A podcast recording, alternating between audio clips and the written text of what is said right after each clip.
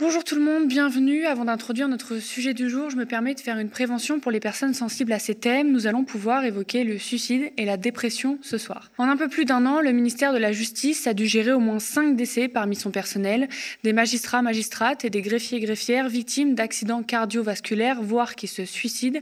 Pour la première fois, des rapports inédits lient ces décès tragiques à la souffrance au travail des personnels de justice, révèlent nos confrères du média Off Investigation. Manque d'effectifs, pression, burn-out et même décès, notre justice française va mal, alerte leurs professionnels, et ses conséquences sont nombreuses et concernent toute notre société. Que se passe-t-il dans le domaine de la justice en France? La justice, terme qui peut paraître abstrait, porteur aussi dans son sens, vecteur d'une démocratie en France, pays des droits de l'homme. Pour tout comprendre à comment on sont arrivés à ce point nos tribunaux français, je reçois Nelly Bertrand, secrétaire permanente du syndicat de la magistrature, et Fanny Dervé, greffière des services judiciaires travaillant au sein du service correctionnel au tribunal judiciaire de Nanterre. Bonjour Nelly Bertrand. Bonjour. Bonjour Fanny Dervé. Bonjour. Alors euh, je le redis, vous êtes euh, Nelly secrétaire permanente du syndicat de la magistrature et Fanny, vous êtes greffière des services judiciaires travaillant au sein du service correctionnel au tribunal judiciaire de Nanterre. Alors ce qui se passe au sein de la justice française, je le disais en introduction, peut paraître irréel. Je vais faire un petit tour de la situation avant de revenir vers vous. Une situation qu'ont pu relater nos confrères du média Off Investigation. Le 18 octobre dernier, au palais de justice de Nanterre, Marie Truchet, 44 ans, préside l'audience des comparutions immédiate. C'est alors qu'en plein tribunal, elle s'écroule, victime d'un arrêt cardiaque. Mais Marie Truchet n'est pas du tout un cas isolé, le rapporte donc euh, Off Investigation. Le lundi 11 octobre 2021, Sonia Singrin, 56 ans, directrice de greffe au tribunal de Montpellier, arrive à son bureau à 8 heures du matin et sera victime d'un accident vasculaire cérébral. Quelques mois plus tôt, c'est la vice-présidente du tribunal de Béziers, Marika Vivancos, qui était victime d'une rupture d'anévrisme. En décembre 2021, Dominique, une greffière de 62 ans, mettait fin à ses jours dans l'enceinte même du tribunal d'Argentan. Et en mars 2022, c'est un jeune greffier qui exerce au tribunal judiciaire de Mamoudzou à Mayotte qui tentait de mettre fin à ses jours. Il y a aussi Charlotte Guichard, 29 ans, fraîchement diplômée de l'École nationale de la magistrature qui s'est suicidée en août 2021 dans le nord de la France. Pour beaucoup, des diagnostics de burn-out, fatigue chronique, etc. ont été posés avant leur décès. Dans des rapports CAHCT, Comité d'hygiène, de sécurité et des conditions de travail, COF Investigation a pu se procurer. Ceux-ci retiennent les conditions de travail, le stress, comme facteur déclenchant ou aggravant de ces malheurs. En deux ans, j'ai comptabilisé cinq accidents neurologiques, un cardiaque et une vingtaine de dépressions. Ça fait 30 ans que je fais de la médecine du travail. Je n'ai jamais connu ça, à rapporter pour Off, le médecin du travail dans le ressort du tribunal de Montpellier, Laurent Plastre. Je le rappelle avant de commencer l'interview, mais il existe des ressources en cas de fatigue, dépression, burn-out, pensée suicidaire, comme la médecine du travail, mais aussi la ligne nationale d'urgence le 31 14. Nelly, Fanny, il y avait donc une journée de grève hier avec plusieurs rassemblements à des syndicats pour dénoncer l'état de la justice en France, de tout ce que je viens de dire aussi. Tout d'abord, Fanny et Nelly, comment s'est passée la journée d'hier? Euh, elle a eu lieu parce que euh, l'année dernière, euh, à la suite du suicide de Charlotte Guichard dont vous avez parlé, une tribune est parue dans le Monde le, le 23 novembre pour dénoncer les conditions dans lesquelles on rend la justice aujourd'hui, et notamment une justice qui juge soit vite et mal, soit bien, mais dans des délais qui sont inacceptables. Et donc les professionnels ont crié tous ensemble, puisque beaucoup de, greffiers, de plus de la moitié des magistrats de France ont signé cette tribune et ça avait donné suite à une mobilisation et on a fait le bilan un an après et on s'est rendu compte que finalement la situation n'avait pas changé, voire qu'elle avait empiré. On a vous, l'avez dit, on a beaucoup de souffrances euh, au travail qui, euh, qui s'expriment par des suicides, par des décès au travail, mais aussi par euh, beaucoup de burn-out, par des démissions, etc. On, a sorti un sondage aujourd'hui, on a interrogé les magistrats de, France sur, sur cette question-là, qui a finalement donné comme résultat le fait que 97,2% des magistrats qui ont répondu au sondage considéraient que la situation ne s'était pas améliorée, voire qu'elle s'était empirée. Voilà, donc euh, le, le, mot d'ordre aujourd'hui, c'était de dire que oui, il y a eu des belles annonces cette année sur des augmentations de budget, euh, des, euh, des, recrutements euh, massifs, euh, mais ça, ça ne suffira pas à ce qu'on rende une justice de qualité et à ce que les professionnels retrouvent du sens dans leur métier. On reviendra sur ces thèmes tout au long de l'interview. Fanny, comment vous avez vécu la, la journée d'hier? La journée d'hier, moi j'étais gréviste. Je, je, me suis rendue au rassemblement qui a eu lieu devant le tribunal de Nanterre, où étaient présents des magistrats des directeurs de services de greffe, des greffiers et aussi des avocats qui nous apportent leur soutien, puisqu'ils sont eux aussi bah, dans les mêmes conditions que nous. Donc ils partagent ces conditions et ils partagent la mobilisation qu'on peut avoir. Mais est-ce que ça va aboutir? C'est la vraie question. Est-ce que ça va donner quelque chose? Outre les recrutements qu'on peut nous promettre euh, La réalité, c'est euh, que ces recrutements-là, c'est aussi beaucoup de démissions rapides. Bah, je reviens sur mon introduction, hein, qui, est, difficile à, dire et à entendre. Euh, manque d'effectifs, quasi pas de vacances, sur, surcharge de travail, pression, stress, on l'a dit, burn-out, décès. Euh, Nelly et Fanny, est-ce que vous pouvez nous expliquer, bah, pour ceux qui ne savent pas du tout ce qui est en train de se passer, qu'est-ce qui se passe dans nos tribunaux français euh, aujourd'hui, si vous pouviez dépeindre un peu la situation? Bah, Ce qui se passe, c'est qu'on a toujours des, des audiences qui sont extrêmement longues. Je, parle par exemple des audiences de comparution immédiate, qui sont des, des audiences de, de jugement rapide des délits, donc euh, où les personnes sont jugées juste à la fin de leur garde à vue. Des audiences qui de plus en plus sont surchargées. Euh, on juge énormément de personnes et on les juge très vite et assez mal. Euh, l'enquête est en général assez courte puisqu'elle se fait uniquement dans le temps de la garde à vue. et ce sont des audiences qui, bien souvent, et encore la, semaine dernière à, Bobigny, se terminent au milieu de la nuit, par exemple à 5h30 du matin. Et, finalement, ce qu'il en ressort, c'est une justice qui est qui est expéditive et qui est très pourvoyeuse euh, d'emprisonnement alors même qu'on est dans une situation où les prisons débordent euh, et, euh, et, donc c'est absolument pas satisfaisant. Et là, je parle que du pénal, mais euh, au civil, c'est exactement la même chose. À Nanterre, euh, vous en parlerez mieux que moi, mais, euh, mais les gens doivent attendre plus, plus de 12 mois pour prétendre à, à, à, être jugés et avoir une décision sur la garde de leur enfant dans des situations familiales qui sont parfois hyper complexes.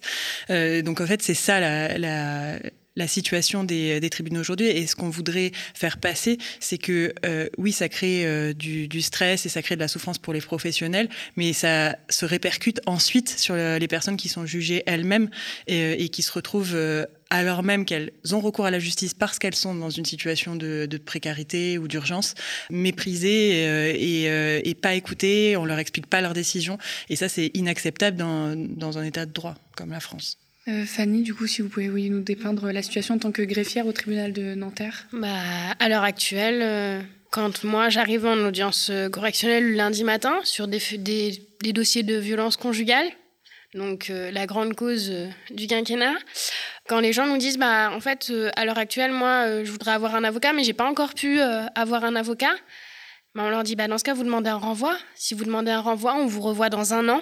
Dans un an, la situation, elle évolue en mieux, en pire, on ne sait pas. Donc euh, c'est dire aux gens, bah en fait, soit on vous juge aujourd'hui et comme ça vous faites clôturer cette page et vous passez à autre chose, soit cette situation-là, vous la conservez comme ça ou vous essayez de l'améliorer et on se revoit dans un an et on verra ce qui se passe, s'est passé entre temps. Les justiciables, ils comprennent pas ce qu'on fait, mais en fait, on, on peut pas, euh, peut pas leur dire, euh, bah vous êtes juste à un dossier parce qu'en fait c'est pas vrai. On n'a pas des dossiers, on a des, on a des gens dans ces dossiers. Et, euh, et, en fait, on se retrouve dans une situation où on peut pas euh, bah, euh, traiter correctement, prendre le temps qu'il faut. Parce que moi, mes audiences le lundi matin, elles commencent à 9h, mais elles finissent minimum à 13h30. Et elles finissent, pourquoi elles finissent à 13h30 Parce qu'en fait, il faut qu'on libère la salle. Sinon, bah, en fait, on finit à 15h. Moi, j'ai déjà fait du 9h, 18h30 en étant enceinte de 7 mois et demi, avec à peine une demi-heure pour manger au milieu. Enfin, on, est dans des conditions de travail qui sont pas acceptables, mais on, est, on, met du coup nos justiciables dans ces conditions-là parce qu'on n'a pas d'autre choix, parce qu'on n'a pas les moyens de, de, faire mieux. On voudrait tous faire mieux, mais on peut pas. Et c'est ça le problème aujourd'hui. Il y a le syndicat de la magistrature qui a envoyé un questionnaire à l'ensemble de la profession. 1016 d'entre eux ont répondu, donc il y a 93,1% qui déclarent avoir déjà travaillé le week-end en dehors des permanences. 83% ont déjà travaillé pendant leur congé, dont 34,5% systématiquement à chaque période de congé. Est-ce que c'est quelque chose que vous avez constaté, voire vécu, ça? Alors nous, les greffiers, euh, il y, en a certains qui travaillent... Euh, le soir, le week-end en plus, euh, surtout maintenant qu'on a euh, la possibilité de faire du télétravail, ce qui est quelque chose de récent, euh, mais c'est beaucoup moins récurrent que chez les magistrats.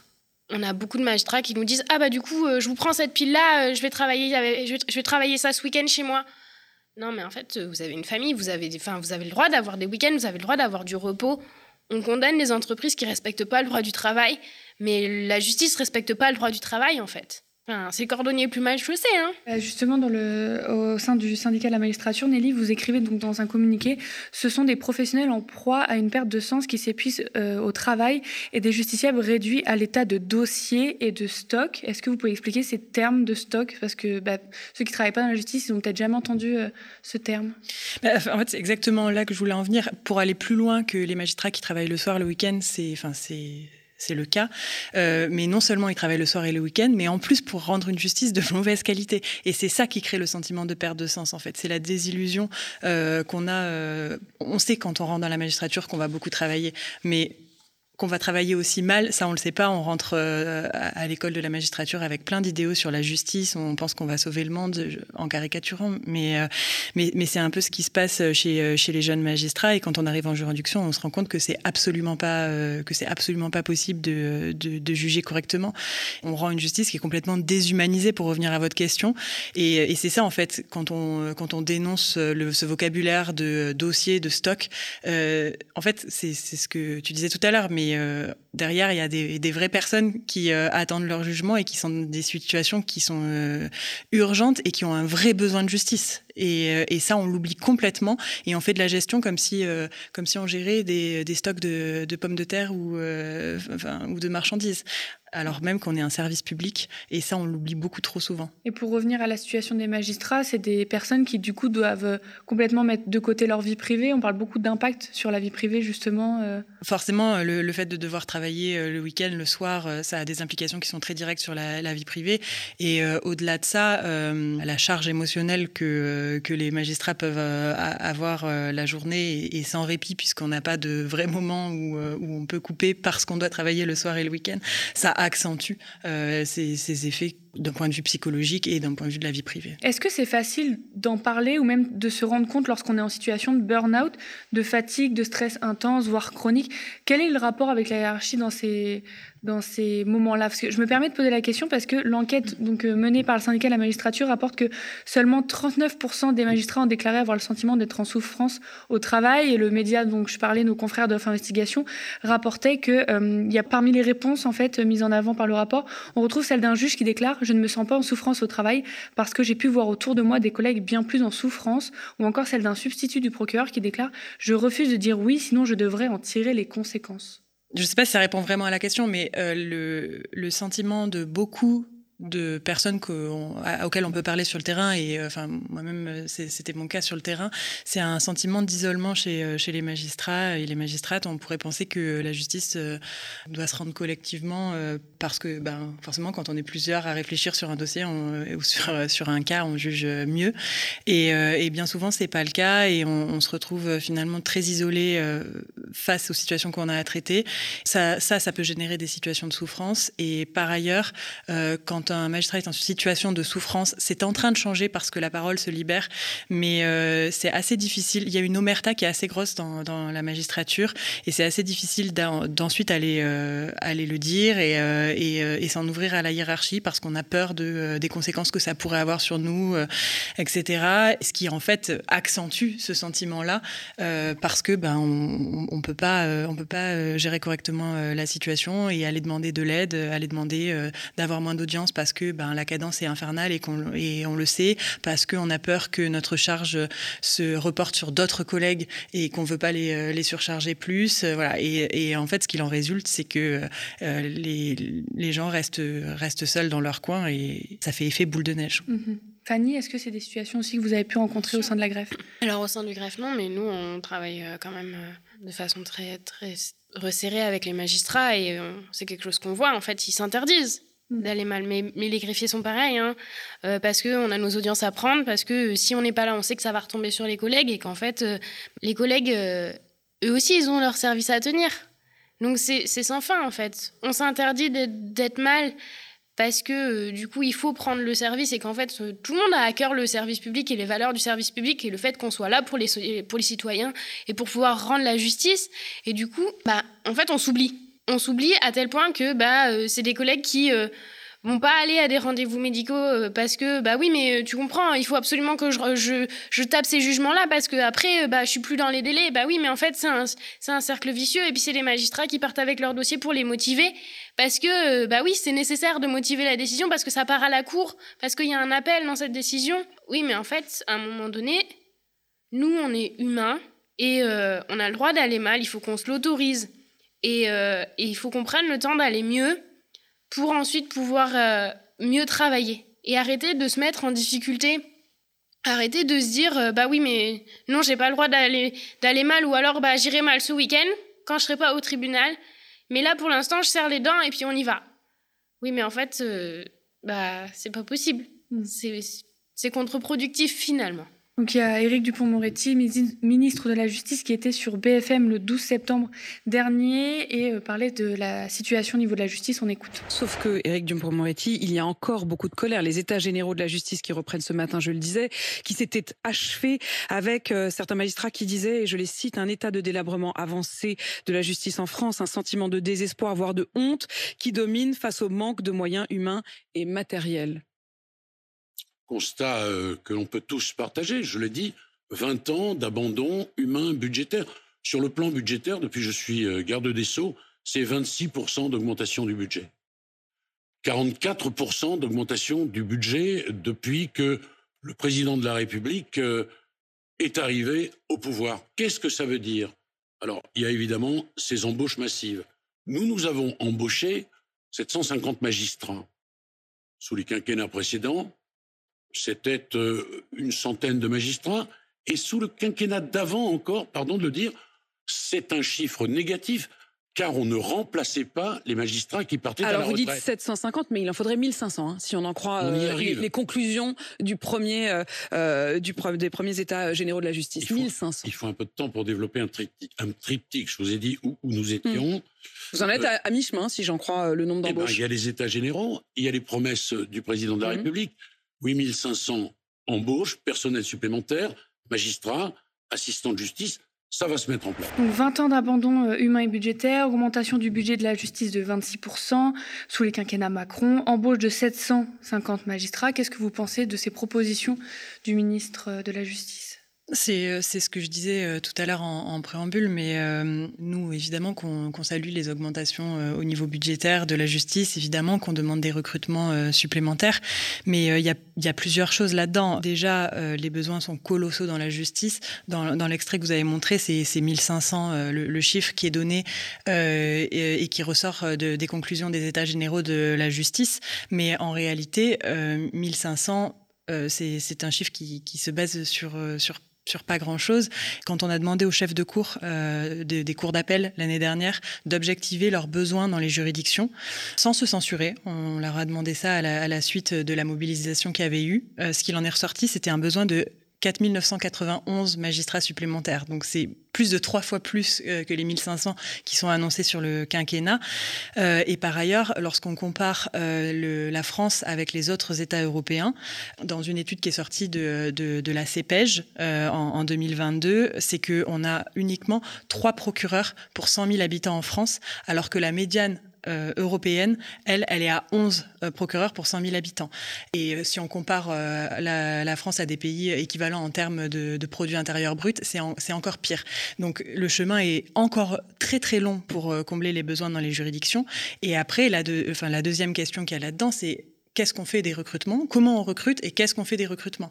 Comment on recrute, c'est la question, euh, je, je, je, te laisserai la parole là-dessus tout à l'heure, mais c'est euh, la question des sucres rapides dont on a beaucoup parlé l'année dernière.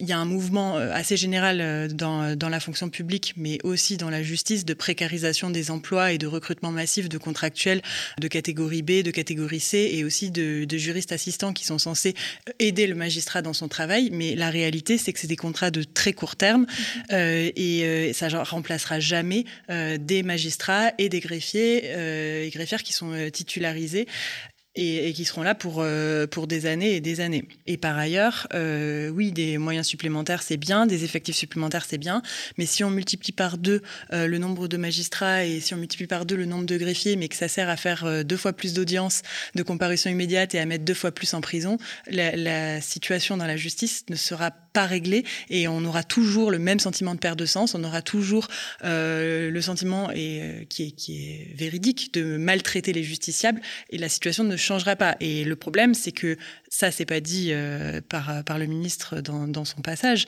mais, mais c'est ça qui se passe. Lui, il met l'accent sur ce qu'il appelle la justice de proximité et au pénal, la justice de proximité, c'est la lutte contre la petite et moyenne délinquance et, euh, dans les faits, ça se traduit comme ça en fait. On, va, euh, on va mettre tous les moyens pour euh, les, les personnes qui commettent des usages de stupéfiants, des outrages. Alors ça fait très bien pour les chiffres, mais finalement on, on règle pas du tout les problèmes en, en, profondeur. Et, et derrière, il y a des grandes oubliées, et notamment la justice économique et financière ou encore le crime organisé, qui sont des, des vrais problèmes sur lesquels on a besoin de mettre beaucoup de moyens. Fanny, donc qu'est-ce que vous pensez de cette déclaration? Recruter, c'est bien mais euh, on recrute des contractuels qu'il faut former. Donc, euh, en fait, euh, nous, ça nous prend du temps de travail qu'on a et on n'a déjà pas assez de temps pour faire ce qu'on doit faire. On recrute des contractuels qui vont pour beaucoup démissionner rapidement parce que les conditions de travail dans la justice ne sont pas dingues, hein, dire ce qui est. Et puis, c'est bah, des contractuels qui n'ont pas forcément de formation juridique. Il faut qu'on explique tout notre jargon, il faut qu'on explique toute la procédure.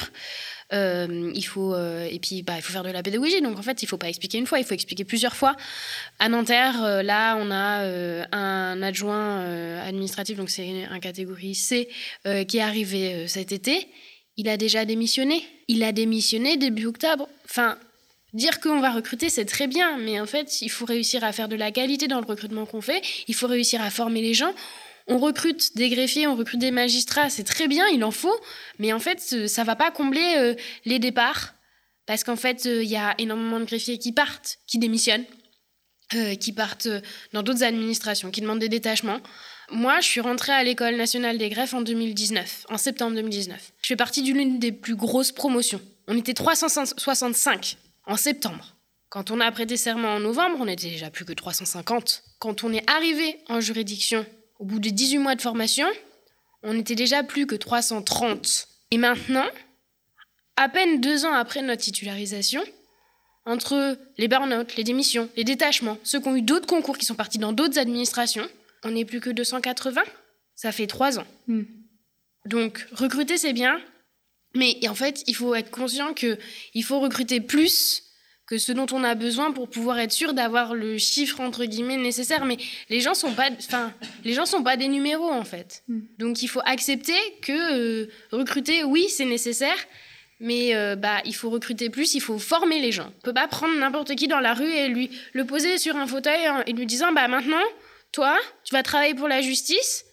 Et du coup, bah, euh, tu vas enregistrer des procédures. Bah non, en fait, ça se fait pas en claquant des doigts. Toute la justice en a besoin. Enfin, le Conseil des prud'hommes de Nanterre, Actuellement, il audience en 2026.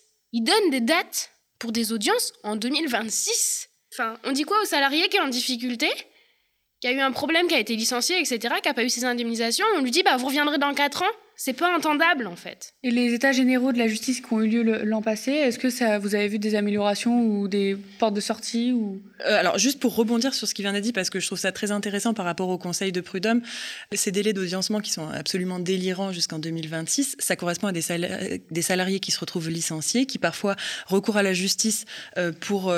Ben, pour dénoncer un licenciement abusif et qui en attendant se retrouve dans une situation de précarité. Et il y a un effet boule de neige derrière qui se crée parce que un justiciable qui se retrouve dans une situation de précarité, eh ben, il va accumuler des dettes. Donc du coup, ses créanciers euh, vont, euh, vont l'attaquer en justice parce qu'il n'a pas payé ses dettes. Donc vont, il va se retrouver en état de surendettement. Il va recourir à la justice euh, pour faire constater cet état de surendettement. Et ensuite, il n'aura pas payé son loyer et donc son propriétaire va l'attaquer en justice parce qu'il n'a pas payé son loyer pour le faire expulser.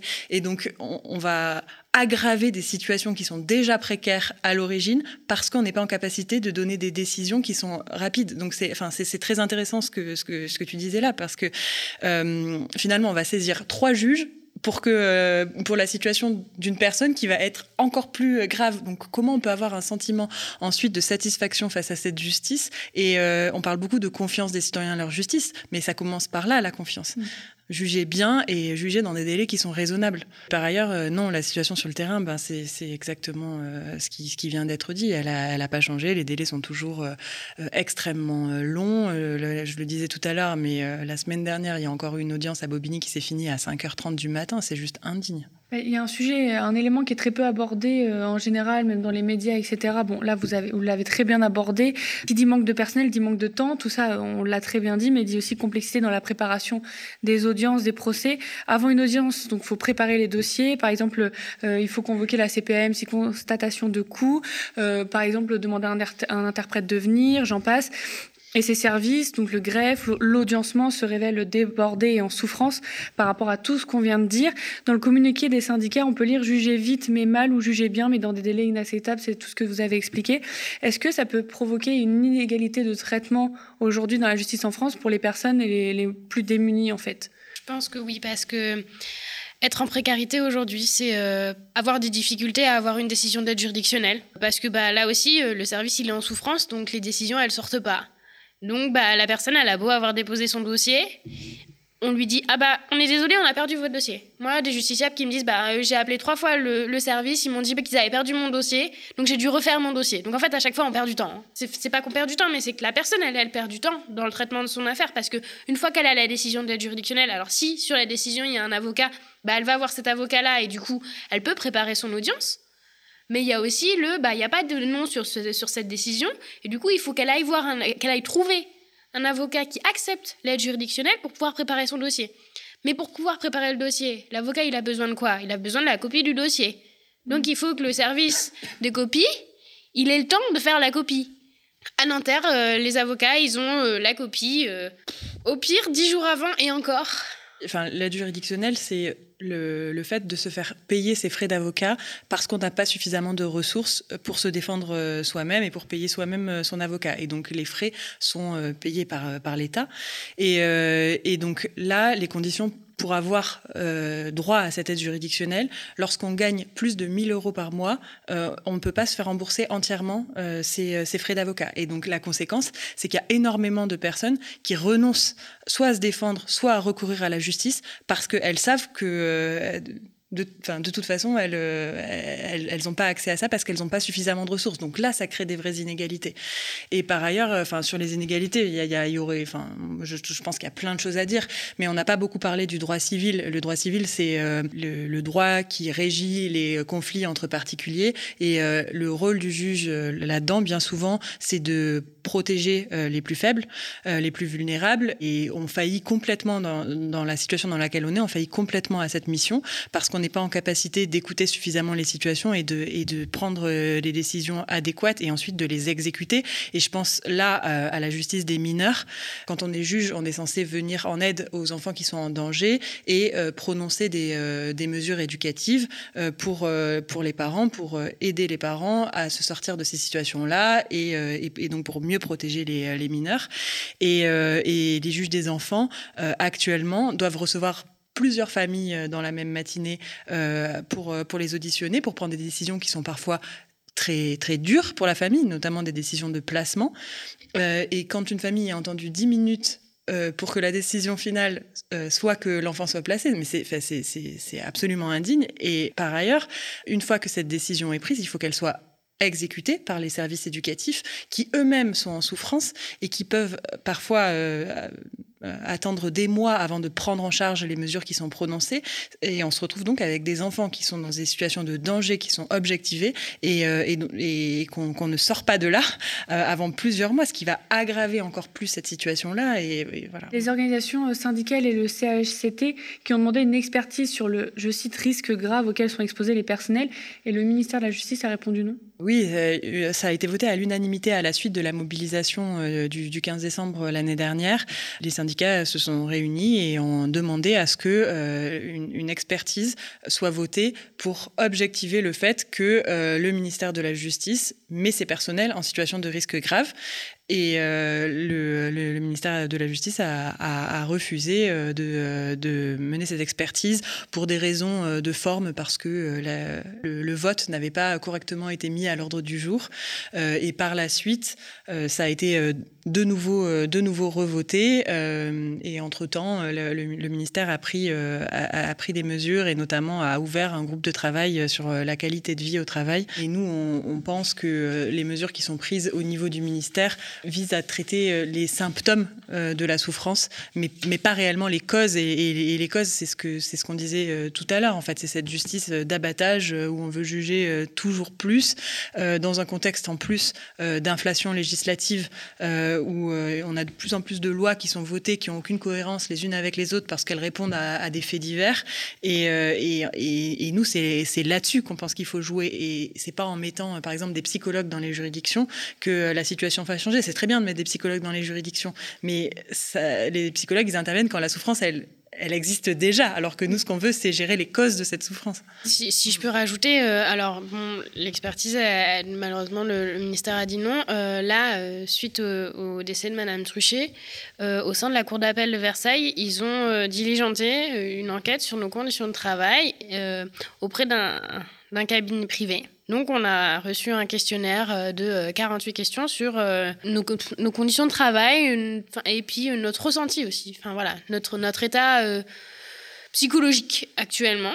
et, enfin, je sais pas, moi j'ai juste envie de dire que ça va pas en fait. Que ça va pas parce qu'on n'a pas les moyens de travailler, parce qu'on n'a pas le temps de faire les choses correctement.